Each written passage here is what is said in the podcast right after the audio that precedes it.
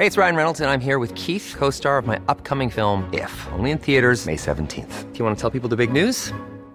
All right, I'll do. Sign up now and you'll get unlimited for $15 a month in six months of Paramount Plus Essential Plan on us. Mintmobile.com slash switch. Upfront payment of $45 equivalent to $15 per month. Unlimited over 40 gigabytes per month. Face lower speeds. Videos at 480p. Active Mint customers by 531.24 get six months of Paramount Plus Essential Plan. Auto renews after six months. Offer ends May 31st, 2024. Separate Paramount Plus registration required. Terms and conditions apply if rated PG.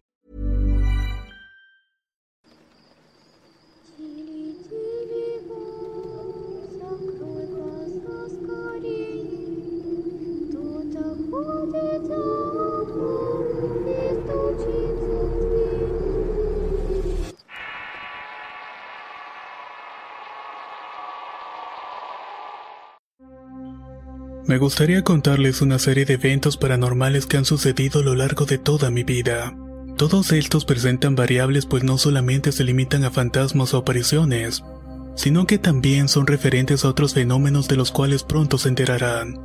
Algunos de estos relatos cortos llegaron a mí por medio de terceros, y por respeto a ellos no andaré mucho en detalles respecto a ellos. Y por respeto a ellos no voy a ahondar mucho en detalles. Mientras que aquellos que me han sucedido a mí serán un poco más largos, así que los voy a dividir en los siguientes relatos. Las Américas.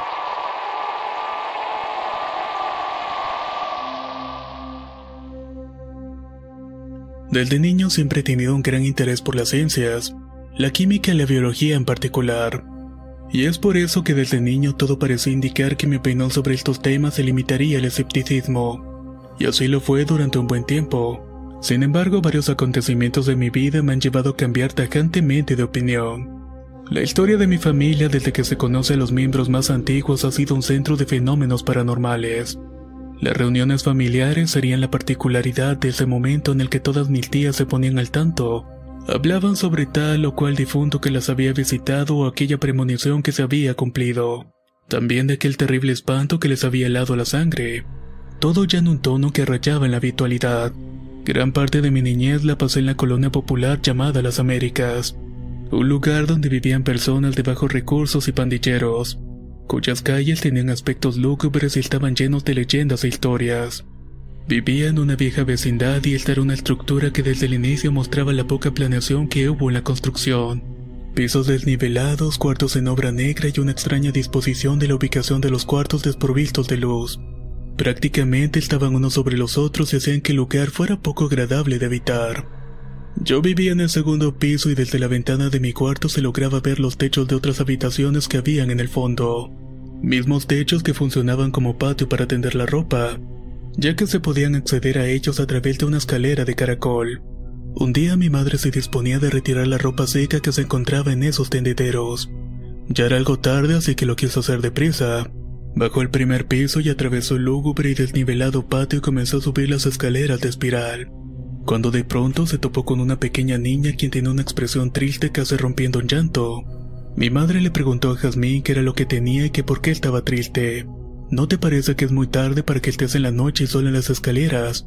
En ese momento mi madre siente una corriente eléctrica que recorre todo su cuerpo. Mi mamá estaba confundiendo a la niña con la vecina llamada Jazmín.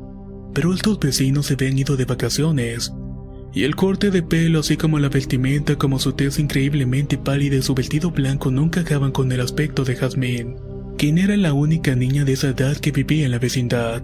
Mi madre regresó corriendo a nuestro cuarto de la vecindad y no dijo palabra alguna sino hasta dentro de mucho tiempo después. Mi hermano y yo ya teníamos la sospecha de que en ese lugar las cosas no eran del todo normales. Por las noches escuchábamos pasos y murmullos, nos asomábamos por la ventana de nuestro cuarto que daba a los patios de tendederos y veíamos extrañados sombras. En una ocasión un sonido de golpeteo llamó nuestra atención. Al asomarnos notamos una lata de refresco que se movía de un lado para otro. Rodaba por el suelo lo cual pensamos que tan solamente era el viento. Pensamos esto hasta que la lata se levantó por los aires y comenzó a azotarse de un lado para otro. Esta lata increíblemente se elevaba y daba vueltas por todos lados. Corrí al cuarto de mi madre y le conté lo que estaba pasando. Mi madre muy molesta nos dijo que nos retiráramos de la ventana y que no prestáramos atención.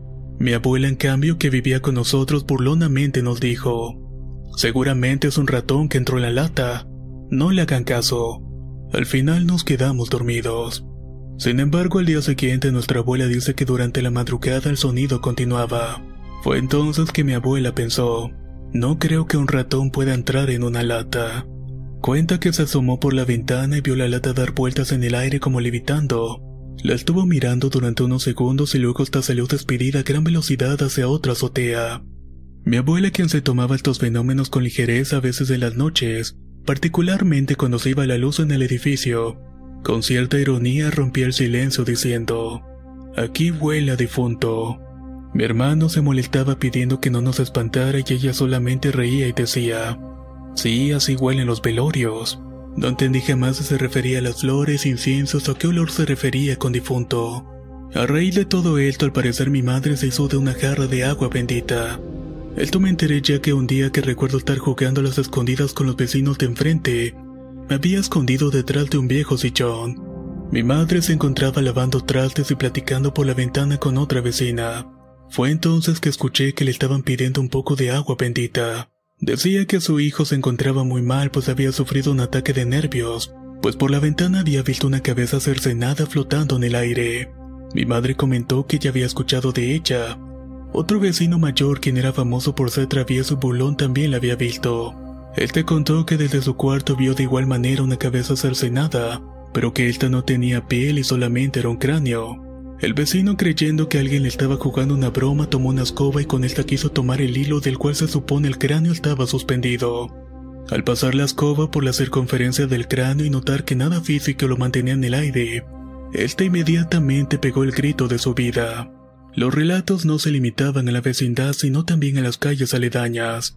Mi madre siempre se levantaba muy temprano para ir a trabajar. Más o menos salía de la vecindad como eso de las 5 de la mañana. A veces al escucharla salir me asomaba por la ventana y desde ahí me despedía de ella para luego volverme a dormir. En una ocasión quise hacer lo mismo pero al asomarme ya no pude verla. En su lugar vi a un muchacho como de unos 20 años de edad. Este estaba parado a miedo de la calle y solamente era una sombra.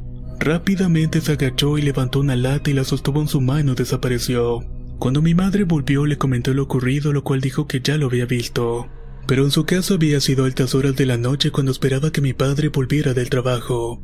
Se había asomado y vio al muchacho de la misma descripción quien iba en una bicicleta a toda prisa. Mi madre volteó al otro lado y regresó la vista al muchacho y él se seguía a toda prisa en su bicicleta.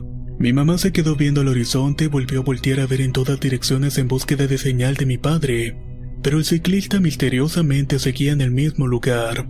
Fue cuando se preguntó a sí misma que cómo era posible que un ciclista hiciera movimientos como si estuviera avanzando toda prisa, pero sin poder avanzar en todo este tiempo. De la cintura para abajo no tenía nada y de la cintura para arriba hacía los movimientos extenuantes de un ciclista a toda marcha. Asimismo, se contaba que hacía mucho tiempo las personas que vivían ahí eran dueñas de grandes extensiones de terreno. Estas constantemente estaban en conflicto por las tierras al no tener límites concretos. Así que arreglaban sus problemas con violencia y machetazos por lo cual muchos murieron decapitados.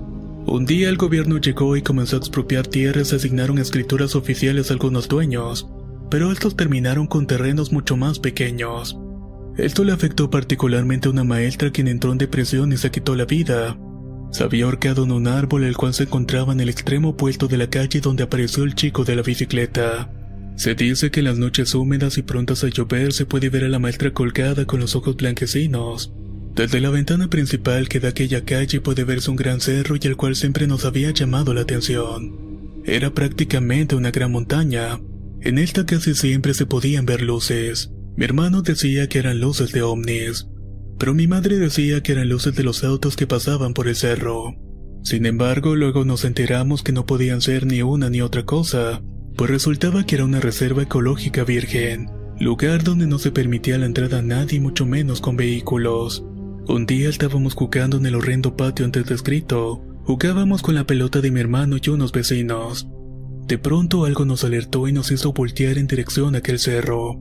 Lo que vimos fue un evento difícil de explicar, pues a pesar de que ese cerro se encontraba muy lejos por alguna extraña razón, Podíamos verlo con gran claridad como si nuestros ojos agudizaran solamente para poder verlo. Era una figura con capucha que caminaba lentamente por el cerro. Dentro de su capucha se dejaba ver una luz de color amarilla muy fuerte. Allí iba caminando hasta que lentamente fue desapareciendo. Hecho esto, todos corrimos a nuestras casas de inmediato. Días después mi madre llamó a una anciana que vivía frente a nosotros pues quería que me curara del espanto. Yo no lo recuerdo pero mi madre dice que me comportaba extraño, que no comía, que estaba pálido y siempre me encontraba mirándose la nada. Se me dieron varios tés, se me untó una pomada y se me envolvió en varios cobertores. Tenían que provocar que sudara profundamente. Cuenta mi madre que después de todo esto mejoré por completo. Por fortuna, un buen día nos llegó la noticia de que mi madre se le había entregado ya su nueva casa gracias a sus años de trabajo. Al fin nos iríamos de aquella vecindad. Aunque eso sí, lo paranormal estaba muy lejos de acabar. Desde entonces, siempre que tengo una pesadilla, hasta tiene como escenarios de vieja calle de la horrible vecindad.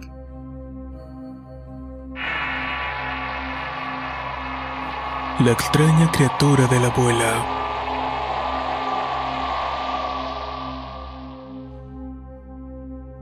Como ya describí en el anterior relato, mi abuela vivió durante algún tiempo con mi familia. Ella si bien aceptaba los sucesos paranormales los veía con cierta ligereza, realmente no les prestaba demasiada atención. Sin duda lo que les voy a contar podrá sonar en extremo fantasioso, y tal vez de esa manera sea, pero sin duda son relatos que me dejaron pensando por mucho tiempo. Un día de mi niñez en aquella horrible vecindad llena de apariciones y leyendas me encontraba pegando estampas en mi álbum de Dragon Ball. Ahí noté que mi abuela veía con gran atención los dibujos de este, hasta que de pronto me dijo, pero qué extrañas criaturas, seguro vivirán en África. Se refería a una imagen de uno de los personajes de caricatura quienes eran verdes de ojos rojos y cabezones, y tenían la particularidad de aferrarse a los héroes del anime y explotar. Le dije a mi abuela que no existían tales criaturas, que nada similar podía existir en este planeta. Fue entonces cuando contó que en su niñez fue testigo de bestias que escapaban del entendimiento. Ella provenía de un rancho de Guanajuato llamado Los Orcados. Escapó muy pequeña de su casa y ella se describió a sí misma como una persona sumamente ignorante pero curiosa. Cuenta que en su escape misma que fue durante la guerra cristera había muchas personas ahorcadas en los árboles. También alcanzó a ver varios fusilamientos, pero esto no le causaba mayor efecto en ella más que curiosidad.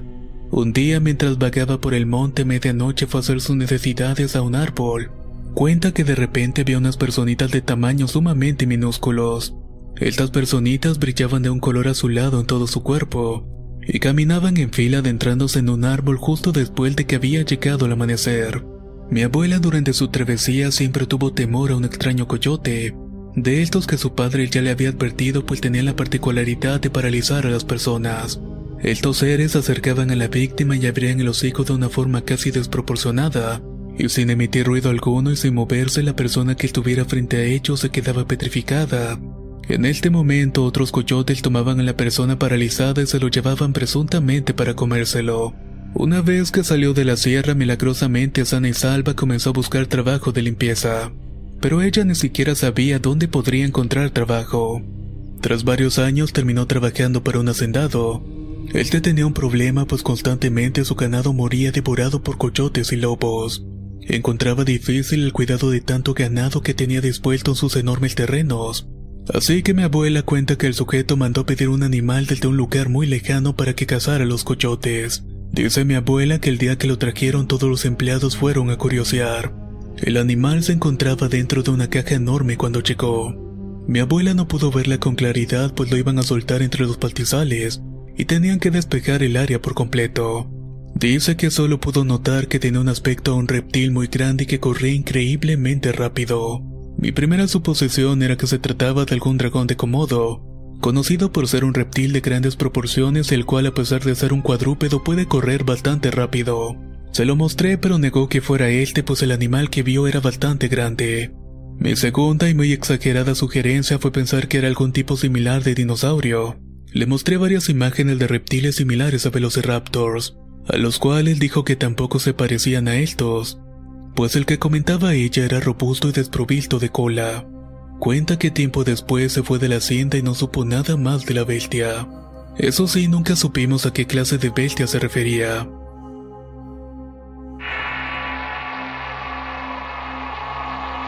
El exorcismo.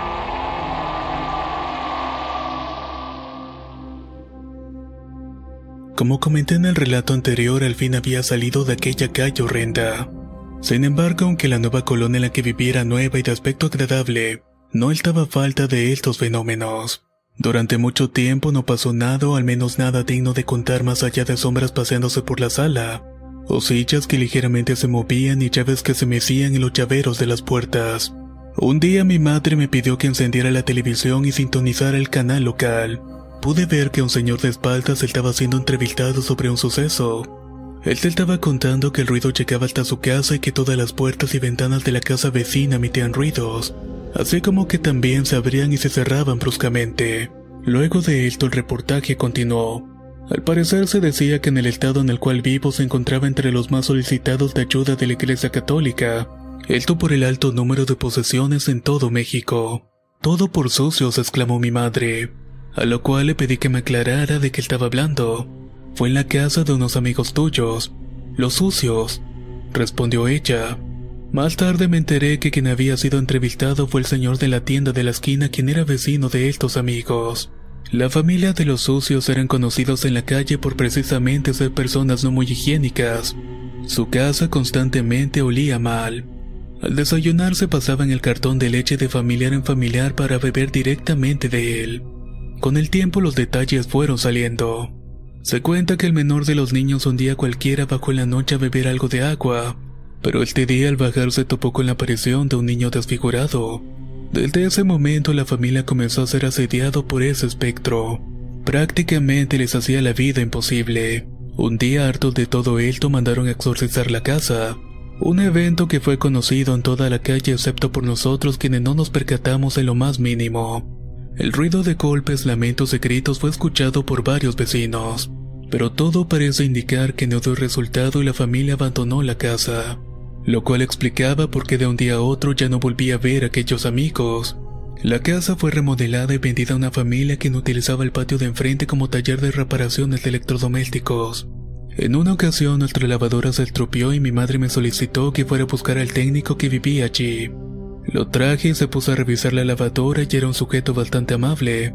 Comenzamos a conversar e inevitablemente salió el tema del exorcismo, a lo que él respondió que eran cristianos y que no creían en esas cosas. Además les habían dado la casa casi regalada por el precio por la cual la habían comprado. Sin más reparo nos dejó su tarjeta antes de retirarse. Después de unos meses volvimos a requerir sus servicios, pero al acudir a la casa noté que nadie abrió la puerta. Le marqué su número y me dijo que acudiera a su nuevo local comercial. Fui y me atendió su esposa misma que también era sumamente amable y conversadora. Ella me dijo entonces que ya no vivían en aquella casa. Yo no pude evitar hacer la pregunta y pregunté el porqué de esto. La señora agachó la cabeza evitando contacto visual como si estuviera penada. Solo me dijo lo siguiente. Es que esa casa de noche está muy fea, y pues tenemos niños pequeños. No era un lugar apropiado para ellos. Después de eso ya no supe nada más de la familia. A la casa periódicamente le hacen remodelaciones, pero desconozco quién la habita actualmente. Mi madre intentó darle explicación al evento diciendo que la sociedad y el desorden atraen entidades del bajo astral, y que seguramente por eso comenzó a manifestarse de la nada aquel niño. Pero la verdad desconozco si ese dato es cierto o no.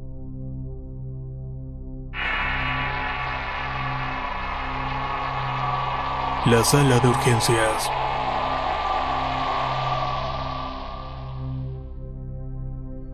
Mi vida continúa sin mayor exalto paranormal con excepción como ya había contado de pequeñeces como sombras y ruidos raros. Todo hasta que ingresé a la sala de urgencias y tuve dos experiencias sumamente notorias. Un mal día comencé a tener una inflamación en una extremidad y no le presté mucha atención, por lo cual dejé pasar varios días hasta que el dolor era insoportable. Así que tomé la decisión de acudir a la sala de urgencias de mi localidad. Entre otros enfermos en el sitio había uno con falla cardíaca leve, una paciente con dolores increíblemente fuertes por una hernia, y ahí me encontraba yo quien creía de todos ser el menos enfermo, pero pronto me enteré de todo lo contrario. Tras explicar mis síntomas a una enfermera, esta solicitó que se me llevara inmediatamente a la zona de camas. Esto llamó bastante mi atención porque el hospital estaba casi a punto de reventar. Casi Hey there, it's Michelle Norris. I'm host of a podcast called Your Mama's Kitchen. When I travel, I'm usually looking for a way to find a taste of home when I'm not at home. And one of the things I love to do when I am at home is entertain. And Airbnb allows me to do that. When I was in California recently, I rented a house that had a great kitchen. And when we were sitting around the table, we're all thinking, we're in someone else's house. Someone could be in all of our homes as well. If you have a home, but you're not always at home, you have an Airbnb. Your home might be worth more than you think. Find out how much at airbnb.com/slash host. Hey, it's Ryan Reynolds, and I'm here with Keith, co star of my upcoming film, If, only in theaters, May 17th. Do you want to tell people the big news? All right, I'll do it. Sign up now and you'll get unlimited for $15 a month in six months of Paramount Plus Essential Plan on us. Mintmobile.com slash switch. Upfront payment of $45 equivalent to $15 per month. Unlimited over 40 gigabytes per month. Face lower speeds. Videos at 480p. Active Mint customers by 531.24 get six months of Paramount Plus Essential Plan. Auto renews after six months. Offer ends May 31st, 2024. Separate Paramount Plus registration required. Terms and conditions apply if rated PG. La primavera está aquí, así que es el mejor momento para sacar lo viejo de la rutina y vivir nuevas experiencias, entre ellas nuestros estrenos de terror, y hasta una nueva manera de obtener dinero con tus compras gracias a iBota. iBota es una app que puedes descargar totalmente gratis y que te da la mayor cantidad de dinero en efectivo en cientos de artículos y marcas, no solo las botanas que disfrutas mientras nos escuchas. Olvídate de otras apps que son igual que brujos charlatanes y solamente te dan puntos fantasmas. Con iBota simplemente agrega tus ofertas a la aplicación y obtén dinero real que podrás transferir a tu cuenta bancaria, PayPal o tarjeta de regalo. No lo dudes y únete a una comunidad con 50 millones de usuarios que ya disponen de los beneficios de más de 2.700 marcas y tiendas, como Lowe's, Macy's, Sephora y Best Buy. Y para que termines de convencerte, en este momento iBota está ofreciendo a nuestro público 5 dólares solo por probar iBota usando el código ROR cuando te registras. Solo tienes que ir al App Store o Google Play Store y descargar la aplicación iBota gratis para comenzar a ganar dinero en efectivo y usar el código ROR. Esto es iBota en Google Play o App Store y usa el código ROR. Aprovecha los nuevos comienzos y corre a descargar la aplicación para ganar más cashback.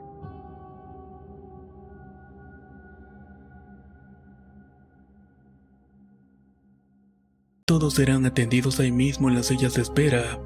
La zona de camas estaba saturada y solo se la daban a quienes estuvieran más graves. Ya mi cama me daba poca privacidad al estar solo delimitada de otras camas por una cortina corrediza. Se me explicó que tenía una fuerte infección en mi extremidad la cual ponía en riesgo la misma, y que en el peor de los casos ameritaría una amputación. La noticia se le comunicó a mis familiares a quienes no se le permitieron estar conmigo en ese momento. Tardé en asimilar la noticia pero la tomé con mucha calma. Al pasar las horas y llegar la madrugada comencé a sentir una gran impotencia. Sentía coraje pues temía más que por mí y por mis familiares, pues seguramente estaban muy preocupados al no tener noticias mías. Fue tanta mi desesperación que empecé a tener un ataque de claustrofobia. Me aferré con fuerzas a las sábanas, apreté los dientes y sentía que en cualquier momento perdería la cordura. Fue entonces que a lo lejos empecé a escuchar unos rezos. Me percaté que estos se acercaban y supuse entonces que algún familiar de algún otro enfermo estaba rezando. Luego alguien abrió mi cortinilla.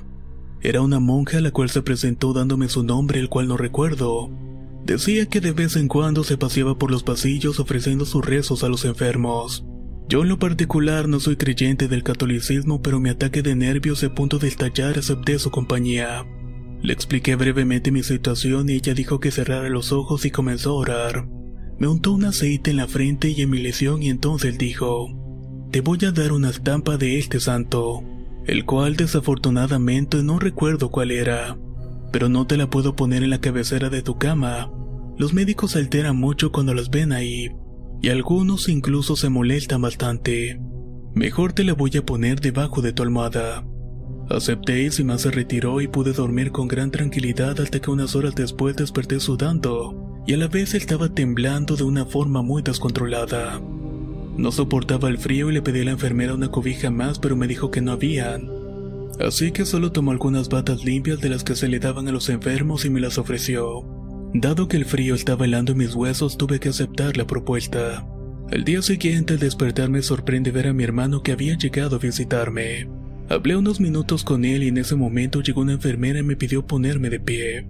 Lo hice y tomé distancia de mi camilla y entonces me dijo, me toca cambiar tus sábanas. A lo cual me espanté un poco pues sin duda notaría esa enorme estampilla de santo bajo mi almohada. Y recordé bien la advertencia de la monja sobre la reacción de los médicos y personal a enterarse de que tenían imágenes religiosas. Pero para mi sorpresa la tarjeta ya no estaba. La enfermera sacudió todo, cambió la sábana y la tela que recubría la almohada y la estampa jamás apareció por ningún lado. Dudé que aquella monja fuera una aparición pues lucía tan corpórea y tan viva. No quise ahondar más y fugazmente recordé que la entrada a personas ajenas al hospital era muy controlado. Solamente se podía acudir a ciertas horas y no contemplaban las madrugadas. Es por eso que en la noche, aún con la fuerte noticia de mi padecimiento, ni aún así se permitía la entrada a mis familiares. Además, si me atrevía a preguntarle al personal, me hubieran dicho que no. Y en mi estado frágil, esta información hubiera sido un golpe fuerte a mi cordura. Más tarde tuve que ir al baño para lo cual me tenía que levantar y tomar mi tripié con suero y caminar por los pasillos con los enfermos a mis laterales. Fue ahí cuando entré en razón de la dantesca escena, de la tristeza y la miseria humana que se veía en cada rincón. Personas desfiguradas y otras conectadas a aparatos junto a sus familiares llorando, charcos de sangre y olores desagradables y mucho dolor. Eso realmente me afectó bastante. Pasaron los días y los enfermos seguían llegando. Con preocupación veía que algunos enfermos eran despojados de sus camillas para ceder el lugar a unos más enfermos. Esos pacientes despojados eran relegados a pasar la noche sentados en distintas sillas. Una noche cuando ya casi conciliaba el sueño entró una enfermera con una señora en una silla, pero esta silla era similar a la de un escritorio. Era de aquellas sillas giratorias y sin embargo esta no tenía respaldo, solamente contaba con un lastimoso tubo. La enfermera me explicó que tendría que compartir el área que se limitaba por mi cortinilla, pues era la única zona que tenía bomba de oxígeno disponible ya que no la requería. La señora con dificultad se puso la mascarilla de respiración y luego de unos minutos tuvo suficiente aliento como para comenzar a hablar. Ahí se dispuso a hacerme un poco de plática. Esto al inicio me molestó bastante pues solamente quería dormir. Pero era complicado ignorar a una persona que se encontraba a unos solos centímetros de mí. Así que me resigné a seguirle la conversación y esto comenzó con trivialidades, hasta que sin percatarme terminó hablándome de su vida personal y es ahí cuando relató lo siguiente. Decía ella que se encontraba en un estado sumamente preocupante, que ya no era la misma de siempre. Puedes verme ahora. Yo no era así y era bastante atractiva y tenía un buen cuerpo. Este ni siquiera es mi cabello, dijo la señora. Sin ánimos de faltarle respeto, debo comentar que efectivamente la señora tiene un aspecto físico poco graciado en ese momento. Su pelo era muy corto pero enmarañado y sin forma, y sin duda implacable con cualquier tipo de fijador. Tenía esposo, casa, dinero y trabajo y ahora no tengo nada, más que a mi hija la cual amo bastante. Todo por culpa de esa mujer. Créame joven que yo no creía. Tal vez aún no creo en ese tipo de cosas pero no sé de qué otra forma pudiera explicarlo. Siguió contando la señora. Eran unos 15 años de un familiar así que me quería arreglar el pelo como Dios manda. Hace poco una señora había abierto un salón de belleza cerca de mi casa. Mi esposo me recomendó no ir ya que la señora tenía mala fama. Supuestamente se enojaba bastante. No hice caso, acudí y comencé a hacerle plática. Y ahí pude notar que estaba de mal humor. Creí que podría relajar la situación conversando cuando la señora del salón de belleza se enteró dónde vivía. Su actitud cambió y me comenzó a atender con una gran premura y amabilidad. Me dijo que me daría un tratamiento especial para el cabello. Tomó una botella con varias plantas adentro y vació un tanto de estas en mi cabello. Luego me explicó que no debía lavarlo varios días y después comenzó a peinarme y arreglarme. Desde ese día todo fue de mal en peor. Comencé a perder mi cuerpo atractivo y mis curvas desaparecieron y aumenté desmesuradamente de peso. Mi esposo, quien siempre había sido amable y tierno, se convirtió en alguien frío y grosero, quien tiempo después me terminó abandonando. Por más que trataba de hacer rendir mi dinero, este se me iba de las manos y perdí mi trabajo. Así que tuve que comenzar a vender mi ropa, mis electrodomésticos y todo cuanto pudiera para poder sobrevivir mi hija y yo. Mi hija había nacido con una discapacidad, así que requiere cuidados y al quedarme a atenderla todos los días propició que perdiera el trabajo. Después de poco perdí la casa por las deudas. No me quedó otra que buscar un cuarto el más barato que pude encontrar. Esto en una colonia popular conocida de ser nido de rateros. Ahí me tienes con solo lo básico para vivir, pero no me importa. Siempre y cuando pueda estar al lado de mi hija. A veces en las noches escucho que me tocan la puerta y escucho caballos galopar frente a mi puerta, pero cuando salgo a asomarme veo que no hay nada. Luego me enteré que mi esposo terminó con la señora del salón de belleza. Me había dejado por esa completa desconocida. En mi desesperación acudí con una santera para que tratara de hacerme una limpia y aunque yo la verdad no creía mucho en esas cosas, la santera me hizo la limpia y salí creyendo que me había deshecho de eso. Pero al llegar a mi casa me enteré que mi hermano había salido con su moto tan solo a ponerle gasolina. Todo esto mientras yo había estado con la santera. Mi hermano esa noche murió en un accidente en su moto. Mi familia me culpó por ello dijo que por haber consultado a la santera Dios nos castigaba con la muerte de mi hermano. Pero sabe usted, joven, no me importa que mi familia no me hable y que tenga solo lo básico para comer. Junto con mi hija estoy feliz y lástima que ahorita no puedo estar con ella. En estos días está encargada con su madrina. Hoy por primera vez en mucho tiempo me sentía relajada y feliz. Fui con mi hija en brazos a una fiesta y nos la pasamos bastante bien. Pero cuando salí de este y abordé el camión me desmayé. Desperté y vi ambulancias y me trajeron a urgencias y se llevaron a mi hija. Pero afortunadamente está en buenas manos y ya quiero salir de aquí para verla. Yo estaba atónito y no sabía qué decir. No sabía cómo consolar a aquella mujer y tampoco sabía cómo aconsejarla. La plática pasó a cosas más agradables y seguimos conversando unos minutos más y entró la enfermera. Señora, se tendrá que quedar. En su estudio encontramos unas manchas muy extrañas en sus pulmones.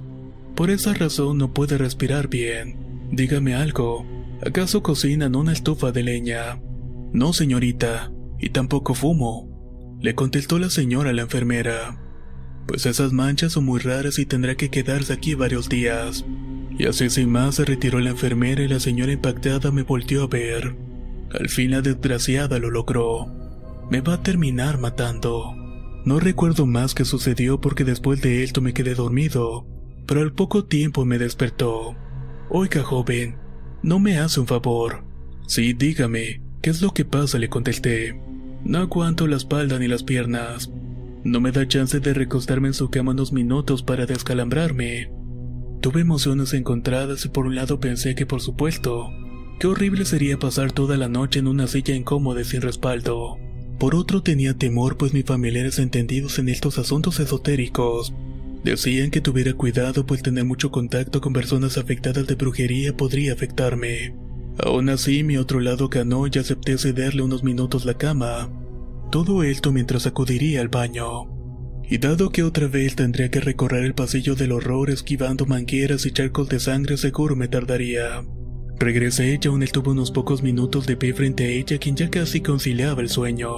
Luego se dio cuenta que estaba ahí y me regresó al lugar.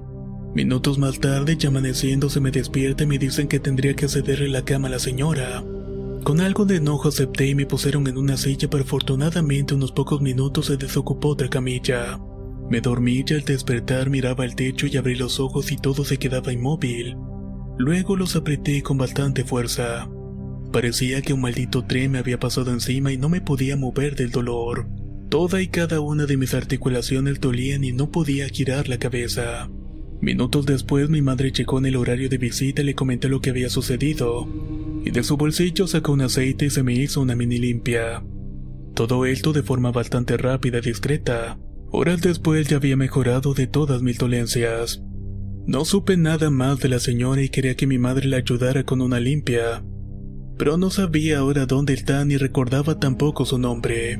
Por mi parte afortunadamente fui mejorando hasta que se me dio de alta. Pero me causa tristeza recordar la historia de aquella pobre mujer.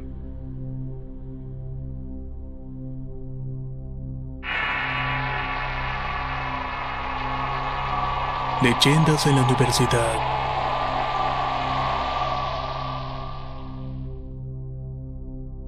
Dadas las vivencias anteriores quedé pasmado. Aquella mujer del hospital no había hecho nada para ganarse la ira de aquella mujer presuntamente bruja. Sistemáticamente su vida fue destruida. Pensé entonces que debía investigar más de estos asuntos. así que mi vida de estudiante se dividía en dos. Por una parte estudiaba química en la universidad y mi parte racional tenía que aplicarse aquí al 100%, y por otra buscaba todo lo relacionado al esoterismo. Es por eso que absorbía los relatos de mis amigos referentes a esto como si fuera yo una esponja. Buscaba en todos ellos para formarme una idea o una imagen formada de piezas de vivencias. Muchas de estas eran ajenas pero debía entender que era ese otro mundo fuera de lo material. Entre mis compañeros más allegados cobré fama de ser fanático de lo paranormal, pero siempre trataba de ser lo más sutil posible. Siempre trataba de sacarles a mis compañeros anécdotas de este tipo. El mejor momento para estas historias eran en las extenuantes horas extras que debíamos pasar en el laboratorio. Como existen procesos bastante laboriosos, a veces terminábamos saliendo como eso de las 9 de la noche. Nos turnábamos para vigilar el material y aquellos que nos quedábamos nos tirábamos en el piso y comenzábamos a platicar historias. Estas son solamente algunas de estas. Uno de ellos, cuya familia provenía de rancho, eran compedo de estos relatos. Desafortunadamente de ellos recuerdo pocos, pero el que se me viene a la mente describió una experiencia con un nahual. Su familia paterna desde siempre ha sido muy religiosa pero además muy estricta. Los castigos en la familia eran ejemplares. El simple acto de mentir involucraba una tunda de farazos en la espalda hasta sangrar. Vaya que eran verdaderos castigos. Una noche un antiguo miembro de su familia estaba jugando con un primo suyo y de pronto notaron la presencia de un perro negro de grandes proporciones y ojos llameantes. Los niños entonces se encontraban en un gran aprieto. Por un lado su ganado corría peligro ante semejante ser y por otro temía que sus padres no los creyeran, y por tanto se hicieran acreedores de una buena golpiza. No recuerdo bien si efectivamente esta vez se desmembró a uno de los borregos, pero el animal hizo algo lo suficientemente terrible como para animar a los niños a arriesgarse al castigo.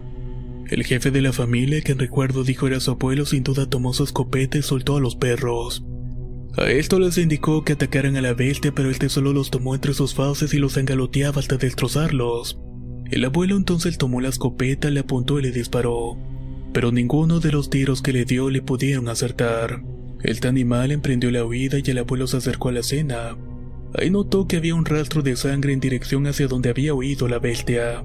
Se armó de valor y entonces se dispuso a seguirla. Pasaron las horas y la familia se preocupó pues el abuelo había salido a la mitad de la madrugada. Ya casi estaba amaneciendo y no regresaba aún a la casa. Entrada la mañana regresó y comentó que pasó horas y horas siguiendo el rastro y haciendo cantidad de disparos en dirección donde él creía que se encontraba el animal. Ya llegado los primeros rayos del sol se dio cuenta que el rastro de sangre terminaba de un cadáver humano. Se trataba de un señor quien ya era conocido en el pueblo por ser sospechoso de brujería. Otro día en la misma situación de tener que esperar horas en el laboratorio, alguien más compartió el siguiente relato. ¿Sabes lo que es un espectro? Me preguntó esta persona antes de iniciar su relato. Según yo es una forma genérica para llamar a un fantasma o un ente sobrenatural. No, no es un fantasma. Es algo distinto. Tal vez se parezca más a un demonio que a un fantasma. Y entonces continuó su relato. Yo vivo en una casa del centro de la ciudad y hace unos años nos mudamos ahí. Esta casa es muy pero muy antigua. El problema es que ahí se aparece una niña. La primera vez que la vi estaba en mi comedor y algo me hizo voltear a ver al patio. Ahí fue que la pude ver a través de una puerta de cristal y se encontraba vestida de blanco con una pelota en la mano. Aterrada salí corriendo y le conté a mi madre lo que ella me dijo que también la había visto anteriormente. En otra ocasión me encontraba en la habitación concentrada haciendo tarea en la computadora. Cuando de pronto algo me hizo voltear y ahí la vi nuevamente. Se encontraba a unos centímetros de mí con una pelota blanca en la mano como invitándome a jugar. Entonces ya es algo frecuente, pregunté. Sí, de hecho ya no me da miedo. ¿Y no le has tomado foto acaso? No, pobrecita. Siento que sería como hostigarla. Prefiero que ande por la casa en paz. Ella es la que menos me preocupa. Me preocupa más la mujer y el espectro. Ella es una mujer alta y se presenta en la casa como una sombra negra. Y lejos de ser apacible como la niña, se siente con una vibra bastante pesada. Desafortunadamente casi nos aparece. Un día se fue la luz, lo cual es muy frecuente en la casa, pero como tenía mucha tarea no tuve que otra que continuar haciéndola con velas. Estando ya en el comedor con velas, algo me llamó la atención hacia la cocina. Noté algo extraño de poco a poco una especie de brazo con manchas similares a un leopardo apareció. Tenía algo de pelo y miré mejor y noté que tenía unas largas garras. Al poderlo ver ya con la visión acostumbrada a la oscuridad vi que un horrendo ser se dejaba ver entre uno de los costados y otro lo ocultaba tras el muro de la cocina. Me estaba viendo y era horrible así que salí huyendo a la calle en ese momento y le marqué a mi madre inmediatamente ya que no se encontraba en ese momento en la casa. Le dije que se tenía que hacer algo y al final llamamos a una medium. Ella al llegar pronto percibió lo que sucedía y lo que había sucedido. Cuenta que la medium percibía que allá antes vivía una señora con su hija. Una señora sumamente estricta que siempre encerraba como castigo a su hija en un closet cuando cometía alguna travesura. Un día le propinó el mismo castigo y la encerró varias horas en el closet, pero la señora tuvo que ir a un mandado un mercado cercano, solo que lamentablemente murió en el trayecto y eventualmente la niña al no poder salir del closet también murió. Es por esa razón que las almas se encuentran penando en la casa. Del espectro que fue lo que dijo la medium. La medium lo vio entrar caminando en la pared del techo y lo describió tal como lo había visto anteriormente. Estos entes malvados solo se ven atraídos por las almas de los niños atrapados en la casa. O al menos eso explicó la medium.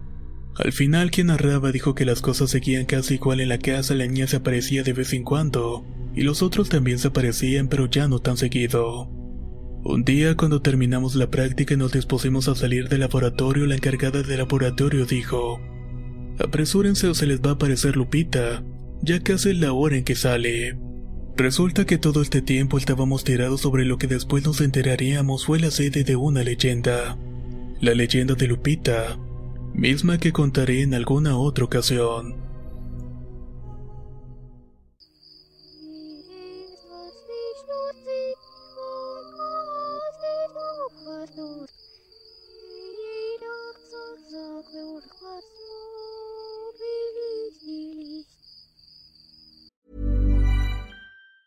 Hi, I'm Daniel, founder of Pretty Litter. Did you know cats tend to hide symptoms of sickness and pain? I learned this the hard way after losing my cat, Gingy. So I created Pretty Litter, a health monitoring litter that helps detect early signs of illness by changing colors, saving you money and potentially your cat's life. Pretty Litter is veterinarian developed, and it's the easiest way to keep tabs on your fur baby's health right at home. Go to prettylitter.com and use code ACAST for 20% off your first order and a free cat toy. Terms and conditions apply. See site for details. Hey, folks, I'm Mark Marin from the WTF Podcast, and this episode is brought to you by Kleenex Ultra Soft Tissues, your ally to help tackle your allergy symptoms this season. I love the change of seasons, but nobody loves pollen and all those other things floating in the air that make you sneeze during this nice weather. Kleenex Ultra Soft Tissues are hypoallergenic and allergist approved, so fight back against watery eyes and runny noses without worrying about irritating your skin. For this allergy season, grab Kleenex and face allergies head on.